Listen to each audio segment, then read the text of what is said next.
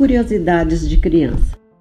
Até aquele dia, vivia entre as curiosidades de criança e as incertezas de mulher, vasculhando lembranças.